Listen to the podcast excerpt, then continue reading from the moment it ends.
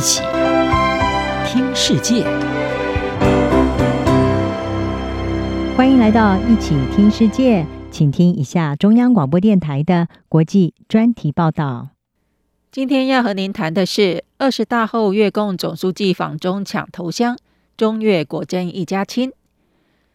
中共总书记习近平在二十大后取得前所未有的第三任期后，立即展开紧锣密鼓的外交活动，而越共总书记阮富仲在十月三十号率团抵达北京访问，并在隔天和习近平见面，成为中共二十大之后第一位受邀访问中国的外国领袖。在习近平二十大之后的外交行动中，受邀访中的外国元首还包括巴基斯坦总理夏利夫，以及备受关注的德国总理肖兹。但北京选择让阮富仲抢头香，在中国与许多西方国家就台海紧张、印太战略、乌克兰战争等议题发生冲突之际，显得格外受到瞩目。分析家认为，习近平此举是要释放出中越关系稳步发展的积极讯号。一个基本考量是，他们和古巴、辽国和北韩同属全球最后五个共党统治的国家。这决定了两国关系的特殊性。在中国人权、台海紧张、乌克兰战争等议题加剧国际阵营分裂之际，习近平拉拢这个社会主义兄弟和越共相互取暖，显然符合中国的利益考量。特别是中国身为越南最大的贸易伙伴，越南制造业严重依赖中国的电子元件和材料。这为越共高层提供了保持与中国平稳关系的强烈动力。专家认为，除去经济考量，两国主要的约束力是双方执政的共党之间历史关系。特别是中国和越南都面临压力，必须在这个后共产主义世界去维护共产统治的存在。这一点可以从访问中国的代表是阮富仲，而不是越南总理范明政看得出来。然而，即便有斩不断的共党血脉相连。但随着国际情势改变，以及自从越共在二零零六年的第十次全国代表大会调整外交发展路线以来，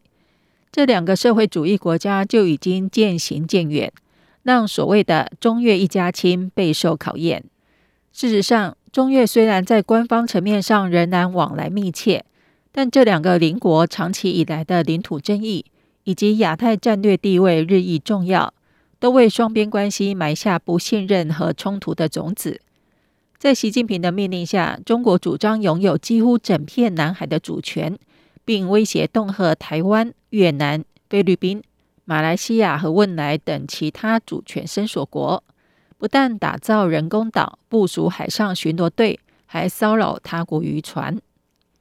美越走出当年越战的敌对，在二零一一年签署了第一项军事合作协议。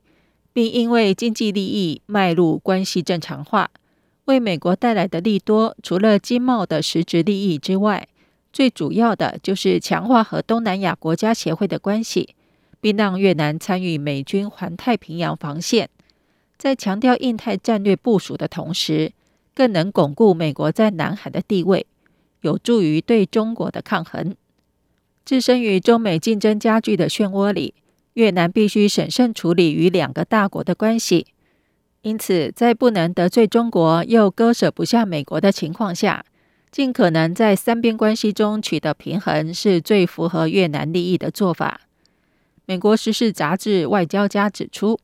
越南长期以来一直坚持四不政策，也就是不加入任何军事同盟，不与任何国家结盟针对他国。不允许外国在越南设立军事基地或利用越南领土对抗其他国家，以及在国际关系中不使用武力或以武力威胁。为了增进互信，阮富仲访问中国，除了重申立场，也是在向北京保证，美越关系不会损害到中越关系。然而，中国也不是省油的灯，对于越南的盘算心知肚明。正因为如此。习近平在结束二十大之后，虽然高调接待阮富仲，但是中共党媒对他的来访却是冷处理，凸显出当年的社会主义兄弟情或已生变。越南能在美中之间走钢索，北京也在玩两面手法，在两国日增的分歧与矛盾之上各玩心计。以上专题由吴宁康编辑播报，谢谢收听。